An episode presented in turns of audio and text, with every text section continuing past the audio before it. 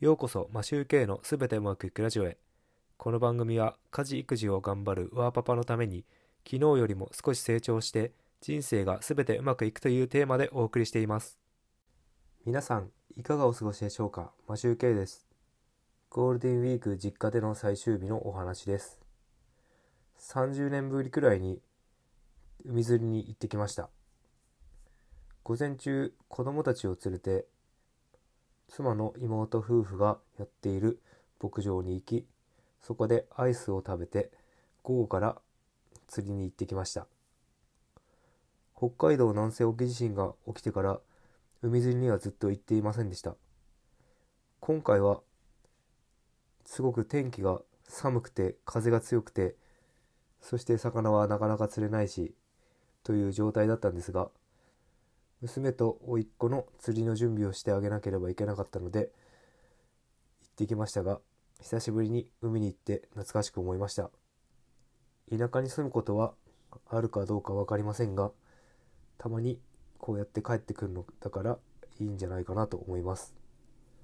僕は田舎から東京に出ているので田舎と東京の両方に住んだ経験があります。どちらがいいかというと一長一短がありますが子供の将来を考えると都会の方がいいと思っています。なぜかというと、田舎だと将来の可能性がかなり狭いからです。今はネットが普及して情報が入ってくるからマシになりましたが、僕の小さい頃の時代は、情報は学校か親か